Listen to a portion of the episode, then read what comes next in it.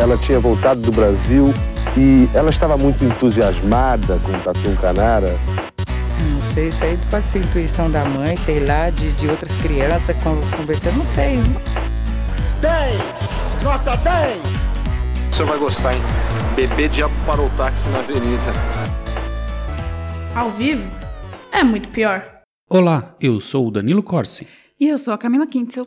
No episódio de hoje, vamos falar de uma mulher que teve carreira e vida curtas, mas mesmo assim foi capaz de incendiar o Brasil durante a ditadura militar. Hoje vocês vão conhecer um pouco da história de Leila Diniz. Filha de pai comunista, Leila surgiu para o país no filme Todas as Mulheres do Mundo, de Domingos de Oliveira, e foi ícone de Ilusões Perdidas, a primeira telenovela produzida pela Rede Globo. Mas era mesmo a sua personalidade que incomodava a sociedade, tanto que a ditadura até criou um decreto com seu nome. Chocou o país quando foi à praia usando biquíni quando estava grávida. Mas uma tragédia colocou ponto final em sua vida. Porém, antes de entrar a fundo na história dessa mulher revolucionária, Camila, o que o Drinco nos mandou hoje? Bem, o vinho de hoje é o Ímpeto Carmanier 2019, um vinho chileno da região do Vale Central, no estilo meio seco, demi-sec, que é a mesma coisa. Demi-sec significa meio seco, que possui uma complexidade de sabores super equilibrados. Bom, foi isso que o Drinco nos disse e garanto que é isso mesmo, porque nem começou o episódio eu já dei meus golinhos. Ou seja, eu sou super mal educada e bebo antes de brindar. É. Este vinho está por apenas 80 propininhas na bunda lá no drinco.com.br. Que horror! 80 propininhas. Não sei por que eu tô lendo esse texto. Vai lá, compra essa belezinha e ajude a gente a manter este podcast no ar. Brinde de novo história. Tchim, tchim. Tchim, tchim. Eu tô chocada. Sinistras, ministras malvadas e mel das evitas,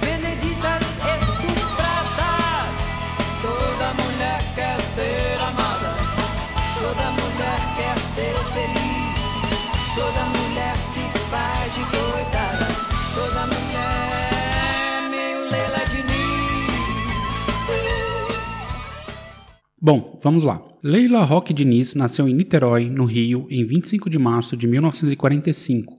Filha do bancário Newton Diniz, um comunista de carteirinha, amante da música, do carnaval e do Flamengo, e de Ernestina Roque, uma professora de educação física. Ela teve uma infância comum, cheia de alegrias infantis, mas tudo isso ruiu quando completou 10 anos. Isso porque sua mãe, a Ernestina, quando Leila tinha apenas 7 meses, entrou em depressão profunda, teve tuberculose e foi internada em um sanatório para se recuperar. Durante seis meses, Leila foi morar com os avós paternos. Seus dois irmãos mais velhos, Hélio e Eli, foram para o internato. Aí seu pai, Newton, encontrou uma nova mulher, a Isaura, também professora, e mudou-se para Copacabana e reuniu todos os filhos. Isso durou três anos até que Ernestina saiu do sanatório e mudou-se para Santa Teresa. Os dois irmãos foram morar com a mãe, mas Leila ficou com o pai. E aí ela não teve contato com a mãe durante muito tempo. Para ser sincero, só aos 10 anos, quando descobriu que não era filha legítima de Isaura. Aí ela ficou traumatizada. Mas antes vivia normalmente, como se a Isaura fosse a mãe dela. Tá, deixa eu ver se eu entendi então. A Leila tinha sete, sete meses, a mãe entrou em, em depressão profunda e, foi, e teve tuberculose e foi internada. Isso. Aí a mãe, a, Leila foi morar com os avós paternos enquanto ela tinha sete meses até um ano e três meses, mais ou menos, até um Isso. pouco mais. Aí os dois irmãos é, foram pro internato. Uhum. Aí o pai, não se sabe quando, casou com uma nova mulher, a Isaura. Isso. Quanto tempo ela tinha quando ele casou com a Isaura? Ela tinha um ano e três meses quando ele casou. Ah, foi logo depois, então. Seis meses mulher- depois ele casou. Nossa, pai rápido. Aí a Ernestina ficou quatro anos, três, Três. anos no, sanatório. Uhum. Quando ela saiu, os filhos, os irmãos mais velhos, foram morar com a mãe. Tá, e, mas é, a, a Leila não. A Leila, A Leila ficou com o pai. Ela tinha quatro anos Três anos e pouquinho. e sete meses. Uhum. Tá, então ela tinha três anos e sete meses. Aí dos três anos e sete meses, ela ia até os dez, Ela não teve contato com a mãe, nem com os irmãos. nem com os irmãos. Ah, e aí com os dez ela descobriu que ela era filha Da não Ernestina da e não da Isaura. Ah, entendi. E Agora antes entendi. ela achava que a Isaura era a mãe. Agora que eu entendi tudo. Tá. E a sua pistolagem com a situação foi grande e aos 14 anos mandou o pai às favas e foi morar com uma tia. Também começou os seus estudos para se tornar professora infantil. Era uma péssima aluna, não parecia se enquadrar no esquema escolar. Mesmo assim, conseguiu se formar no magistério. Antigamente as pessoas formavam no magistério, né? Magistério. Aí ela arrumou um emprego e começou a dar aulas para crianças. Seu esquema, para a época, era pouco ortodoxo. Falava merda, bunda, gostava de misturar os lanches das crianças e dava aula de teatro. Apesar dos olhares tortos, as crianças a adoravam, o que a tornava um tanto intocável. Até que uma criança com síndrome de Down foi inscrita na escola. Leila aceitou na hora, mas a diretora foi contra. Aí Leila mandou ela se fuder e mandou vazou da escola. Eita, Lelê. Ela. Ah, então ela queria aceitar a criança Com Down, com e, a, Down e a professora. a diretora falou, a que não. diretora falou que não. Até hoje é difícil, né? A integração entre crianças Down, assim. Crianças com deficiências em geral, assim. Sim. E aí estamos em 62 e Leila tem 17 anos. Mas desde, desde os 15 era uma baladeira nível hard. Ela começou a frequentar a praia de Ipanema, onde encontrou sua turma, os artistas. Ali começou uma amizade forte com Manuel Bandeira e começou também um relacionamento com o cineasta Domingos de Oliveira. Ele tinha 26, então até que não era tão ruim. Concorda, Camila? Ela tinha 15? 17. Ela era de menor ainda. Era de menor. Então eles não deviam ter esse relacionamento porque ela era de menor. Mas pra época, né? Na época até que era comum. Mas o Manuel Bandeira era bem mais velho nessa época. Não, mas era só amigo, né? Entendi. E também talvez eles tenham se ligado por causa da história da tuberculose, né? Porque era um bom assunto. Pois é. Enfim. E esse relacionamento foi chave para inseri- inseri-la no universo cênico do Rio. Entre peças infantis e adultas, ela chegou à Rede Globo em 65, sendo uma das estrelas da primeira novela produzida pela emissora, Ilusões Perdidas. Ganhou toda a produção porque era a pessoa que puxava todo mundo pro pé sujo após as gravações para tomar uma cervejinha. No mesmo ano, ainda estrelou duas outras novelas, Paixão de Outono e Um Rosto de Mulher. Ou seja, ela era uma pessoa extremamente agradável. Extremamente agradável. Gregária. Sim. E nesse mesmo ano, o relacionamento com Domingos chega ao fim. Eles estavam morando juntos há três anos.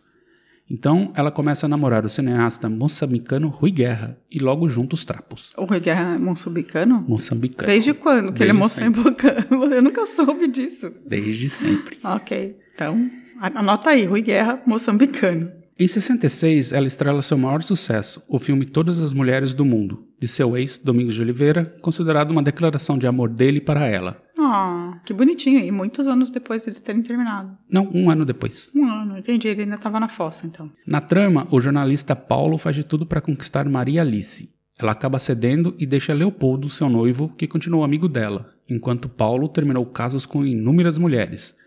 Os dois passaram a viver juntos, mas Paulo sentia saudades da antiga turma, enquanto Maria Alice ainda tinha imenso carinho por Leopoldo. O que acontece a partir daí, vocês vão ter de ver. Eu assisti para esse episódio, baita filme. Pra ser sincero, nunca tinha visto antes. Você já viu? Não, nunca vi todas as mulheres do mundo. Não, não tá na minha lista. Então assista. E agora tem até uma série da Globoplay baseada no, no filme. Ah, bacana. Talvez seja boa, talvez É, não. não a gente não tá série. fazendo é propaganda, bom. não, tá? O filme é bom, a série eu não sei. É, não é que nem o, não é que nem o, o Silvio Santos aqui. Não vi, mas minhas filhas viram. Enfim, nessa batida, Leila ia conquistando o Brasil. E aí chegamos em 69. O Brasil vivia o AI-5 e o Pasquim, aquele jornal satírico político da época, resolveu fazer uma entrevista com Leila Diniz. Com uma toalha enrolada na cabeça, ela não teve o menor pudor em suas respostas. Ao todo, ela falou 71 palavrões durante a entrevista, que foram publicados com asteriscos. Acho engraçado. Ela falou sobre cinema, artes, a vida, amores, comportamento. Tudo o que pensava. Soltou frases como: Você pode amar muito uma pessoa e ir para a cama com outra. Eu mesmo já fiz isso. Todos os cafajestes que conheci na minha vida eram uns anjos de pessoas. A mulher brasileira deveria ir menos ao psicanalista e mais ao ginecologista. Uia. Sobre minha vida, meu modo de viver, não faço o menor segredo. Sou uma moça livre. E minha saúde mental é perfeita. Eu não evito o amor nunca. E por aí vai. Ela era ferrenha defensora do amor livre e do prazer sexual, especialmente das mulheres. Você acha, Camila?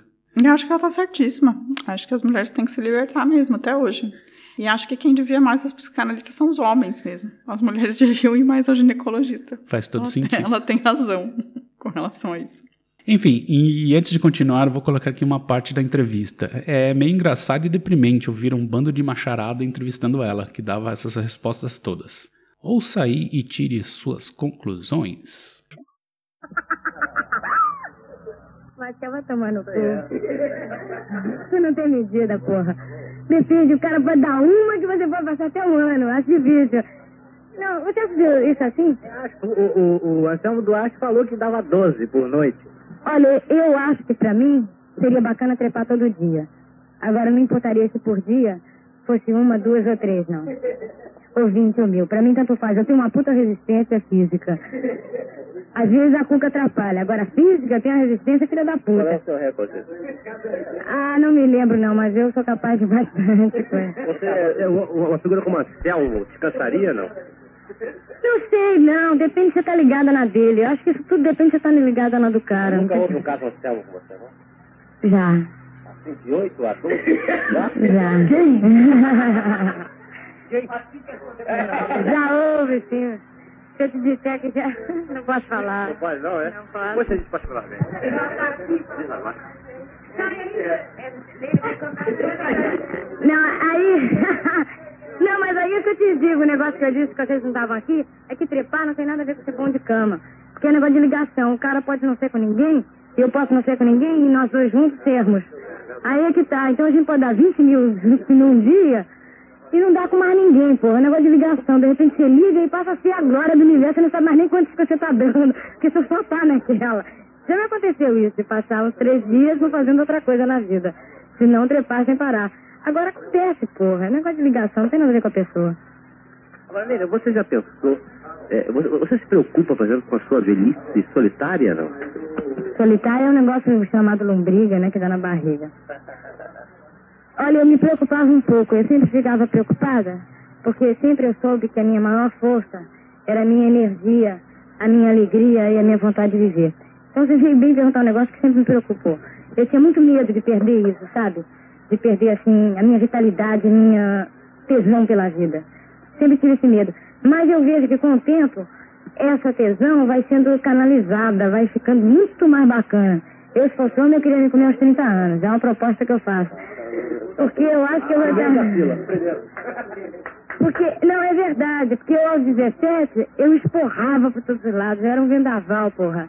Eu dava pro mundo, eu falava, ah, estamos aí. Agora, aos 24, eu começo a canalizar esse negócio e é muito mais proveitoso, viu? Quer dizer, não sei se é muito mais, mas é, é bacana pra caralho. Porque eu realmente acho que aos 30 anos, aos 40, aos- eu queria que fosse até os 120, 200 mil. É, eu acho que, que seria do rabo. Você que é uma moça que sabe das coisas, você acha que o dito aumento do lesbianismo, do lesbianismo, é devido à falta de virilidade do homem atual? Tem uma porção de moças que contam assim. O que, que você acha você Não, de jeito nenhum. Eu peguei muito pouca gente que broxasse, se broxou, foi na primeira. Eu não acho que é não. Esse negócio de broxar também é de cuca, viu? O pau não tem nada a ver com isso, coitadinho. O pau é um ser maravilhoso, não tem nada a ver com a cuca. Que a cuca atrapalha, inclusive. Eu sou contra a cuca por causa disso. O pau e abaixo a cuca. Porque não tem nada a ver. Não tem nada a ver. Agora, eu acho que não. Sabe o que, que acontece? Eu já tive alguns casos, assim, de mulheres se apaixonar por mim.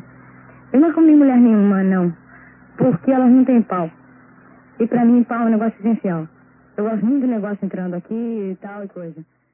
Bom, lembrando que nessa época era ditadura e brasileira é bicho escroto e santo do pau oco mesmo. A entrevista dela foi um sucesso, a maior vendagem do Pasquim de todos os tempos. A fama dela cresceu muito, mas ao mesmo tempo que todos a adoravam, todos amavam detoná-la. A ditadura fez um decreto que ganhou o nome de Decreto Leila Diniz, que instituía a censura prévia da imprensa com o intuito de preservar a família e a moral e bons costumes. Aquela hipocrisia típica. Nossa, típica. Típica. O fato é que, ao mesmo tempo que ela era amada pela população, a entrevista meio que a lançou no limbo. Mas antes de ser banida, ela reabilita o teatro de revista e começa uma curta e bem-sucedida carreira de vedete, ao estrelar a peça tropicalista Tem Banana na Banda, improvisando a partir de textos escritos por Milor Fernandes, Luiz Carlos Maciel, José Wilker e Eduvaldo Viana Filho. O Vieninha. Recebe de Virginia Lani o título de Rainha das Vedetes A Virginia Lane, que era uma vedete. e merece um episódio qualquer dia. Maravilhosa. Com esse novo sucesso, ela passou a ser perseguida pela polícia e se escondeu em Petrópolis, no sítio de Flávio Cavalcante, um ser esquisito que a gente já contou a história. Você a gente pode até- ouvir se quiser. A gente até fala sobre esse episódio da Leila Diniz lá. E com tudo isso, ela entrou, obviamente, em depressão e chegou a perder 11 quilos. Mas Flávio ajudou novamente e a tornou jurada de seu programa. O governo não deu trégua e a acusou de ter ajudado militantes de esquerda. Por pressão, ela não era mais chamada para participar das novelas da TV Globo. Ela chegou a fazer uma na Tupi em 70, mas depois nada mais. É, a ditadura ela perseguia muito, e não é que as redes de televisão elas fossem contra o sistema, né? Não, ajudaram, cooperaram bastante, por sinal, né? Sim. E aí, no final de 70, grávida de sua primeira filha, foi fotografada usando biquíni passeando nas areias da praia de Ipanema, o que provocou um choque para a sociedade conservadora da época. A foto clássica que estampa a capa do nosso episódio. No site. Neste período, o cinema meio que a salvou. Em 70 ela fez dois filmes e em 71 mais um. Neste mesmo ano, ela se torna rainha de carnaval da banda de Ipanema, graças a seu biquíni de lantejoulas. Em novembro de 71, nasceu Janaína Diniz Guerra, sua tão sonhada filha. Depois de três meses de reclusão, no carnaval de 72, Leila já estava desfilando na escola de samba Império Serrano. É resguardo que fala, não é reclusão. Ah, resguardo, então. Não sabia. reclusão parece que ela ficou presa em casa. É, provavelmente. Então tá. E aí veio junho de 72. Leila foi para a Austrália representando o filme Mãos Vazias para o Festival de Melbourne. Ou Melbourne. Melbourne. Com saudade da filha, então com sete meses, resolveu voltar mais cedo para casa. E aí entramos no cenário que eu gosto muito. Que cenário que você gosta muito. Você vai já saber. Para voltar ao Brasil, Leila precisava ir para a Europa. Em 14 de junho de 72, ela pegou um voo de Melbourne para Bangkok e lá embarcou no voo 471 da Japan Airlines num Douglas DC-8, que a levaria até Londres, de onde pegaria outro voo para o Brasil. Esse voo era um verdadeiro catajeca. Saía de Tóquio e tinha escalas em Hong Kong, Bangkok, Nova Delhi, Teherã, Cairo, Roma e Frankfurt, até chegar em Londres. Nossa senhora, que pesadelo. Isso acontecia porque os aviões comerciais eram impedidos de sobrevoar o espaço aéreo da União Soviética e de seus países satélites. Então, se você saía da Ásia, você tinha que ir pelo Sudeste Asiático passar por baixo. Nossa, muito pesadelo. Muito Nossa, é, pesadelo. viagem dos você infernos. ficar, tipo, nesse avião pra sempre. Parece que você tá indo de avião pra Bahia, de, de ônibus pra Bahia, assim. E nesse caso aí a gente tem uma grande merda. Ao se aproximar de Nova Delhi, o tempo estava zoado. Havia poeira na rota, vinda de um deserto indiano, então a visibilidade era muito baixa. O controle de Delhi pediu aos comandantes que ativassem o piloto automático para descer. Eles não o fizeram e tentaram aproximação visual. Aí, a quase 43 quilômetros antes do aeroporto, o avião aterrissou numa vila e 86 dos 89 ocupantes morreram na hora. Caramba. É. Esse é o cenário que você gosta, que é desastre aéreo. Desastres aéreos. Nossa, coitada da Leila Diniz. né? E a causa exata do acidente continua indefinida. Os investigadores que representavam o Japão apontaram para a possibilidade de um sinal de caminho falso dos flaps, que seria um defeito do glide slop do aeroporto, que é o que manda sinais onde ele está, e que deu indicações erradas causando o acidente. Já os indianos alegaram que o acidente foi causado pelo erro do piloto. Especificamente, o piloto foi o principal responsável, pois não fez o checklist completo para a aproximação do pouso, ignorando as indicações do instrumento e não garantindo a visão da pista. Enfim, foi uma lambança geral. Nem Prova- sempre colocam a culpa no piloto, no final das contas. Mas provavelmente, provavelmente foram as duas causas. Assim, o, por conta do, do tempo, era obrigatório o pouso com piloto automático. O piloto japonês desligou, assim, ele tinha poucas horas de voo ainda no, no. DC. Ele desligou e falou: Eu vou aterrissar. Só que ele estava muito longe. Aí Mas ele viu umas ma- luzes. matou alguém na vila? Na vila morreram, acho que 80, não, 80, foram 86 em te, né, 86 do voo e acho que 12 em terra. E sobraram três do voo, então. Três do voo. Dois, duas aeromoças e um indiano. Caramba, mano, de corpo fechado, né? Total, né? E a Coitada Leila da Diniz, obviamente, estava entre os mortos, né? O cunhado da atriz foi no local do desastre para tentar recolher possíveis restos mortais e encontrou um diário dela, que em sua última página preenchida conti- continha uma frase incompleta. Está acontecendo alguma coisa muito Esquisita. estranha, sei lá. Estranha. Que coisa? O que você acha, Camila? Espetacular. Queda de avião espetacular? Não sei, ela pode, podia tá, ter, ter sido em outro momento, mas achei bem mórbido isso. Achei, como diria Danilo Corsi, macabro. Macabro. Enfim, como curiosidade, após a morte de Leila, a Janaína foi criada pelo casal Chico Buarque e Marieta Severo, já que Rui não se sentia em condições de criá-la. Ai, E então bem criada, né? foi Não bem, é né? que- É, não, padrinhos, não pode padrinhos bonzinhos, não né? tem muito do que reclamar, acredito. Então, falar da importância de Leila Diniz é meio chover no molhado. Ela meio que revolucionou o comportamento sem ser ativista política, assim, né? Na verdade, ela nunca falou nada, um A sobre política. Mas aqui, Camila, acho que é o seu momento brilha, brilha estrelinha. O que você acha da Leila Diniz? Você como mulher e se Como você, assim? se você, Brilha, brilha, estrelinha. se você na sua juventude sabia quem era ela, sabia da Sim, importância eu dela. sa- assim, a Leila Diniz ela era- sempre foi um ícone, assim, mas de libertação mais do corpo feminino do que de libertação feminina como um todo, assim. Ela realmente não tinha uma posição política, né, especificamente, assim. Não era a favor de mulheres trabalhando, especificamente, após que era, mas nunca fez política quanto a isso, nem com relação a... É, ela não dizia, ela não se dizia feminista, né, no sentido de luta, assim. Ela Não, era- é, ela nunca foi uma, ela, sempre foi uma, uma pessoa livre, assim, e, e essa liberdade é que acaba se tornando engajamento, mas é, é positivo, assim, figuras como ela são positivas para Principalmente naquele contexto do Brasil ditatorial, né? Sim, e assim, já existia pílula ali, né? Então, nesses final dos anos 60 ali. Então, tipo, já era um momento de libertação da mulher mesmo, assim, de libertação sexual da mulher. E, ali, assim, tinha camisinha também, né? E não existia AIDS também ainda. Ainda não, né? Então, assim, era um momento bom para a libertação da mulher, assim, do corpo feminino. E faz todo sentido que isso começasse no Rio, né? Com uma carioca, na beira da praia. E, e sim. Agora, a foto de maiô, de biquíni, sempre foi muito. Foi muito. Virou uma coisa muito icônica, assim. Isso eu acho que. Eu lembro da minha mãe falando, assim. Ah, Foi que a um Leila- choque A Leila Diniz né? saiu, foi a primeira a sair de, de biquíni. Eu lembro- Grávida, né? Grávida, é. As mulheres usavam uma cortininha, assim, né? Tipo, não era. Não, elas iam até iam de biquíni, mas punham uma tampa, assim, sei lá como que era o negócio. Eu não sei, as fotos que eu tenho da minha mãe, que são da década de 70, ela tá, ela tá de maiô. Grávida. maiô também, né? É, de maiô grávida, maiô, maiô de grávida, mas sim, é, mostrar a barriga, né? Eu acho que tão bonita, tem mais que mostrar mesmo. Tá certo. E esse foi o episódio da Leila Diniz. Eu juro que queria ver ela viva só pra ouvir o que ela acharia do Brasil de hoje em dia, né? Nossa senhora. Ela ia estar com todo mundo gritando aí, né? Pois é, né? E quantos anos ela tinha quando morreu? Ela tinha 27. A Ah. maldição dos 27. Nossa, muito, muito jovem. Muito jovem, era 45, morreu em 72. Nossa, muito criança. Nossa, novinha, novinha, de tudo, 27 anos. Nem deu tempo ainda de ser tipo, uma atriz renomada, assim, sabe? Ai, Tava no começo de carreira ainda. Ah, enfim, bem.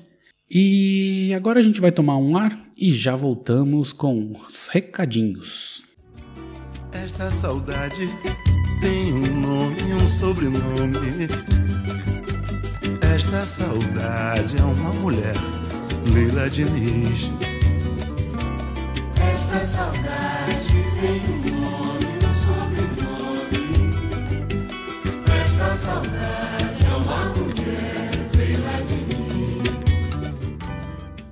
Camila, quem quiser falar sobre a Leila com a gente, como faz? Bem, escreve para o contato arroba muitopior.com.br e fala sobre a Leila.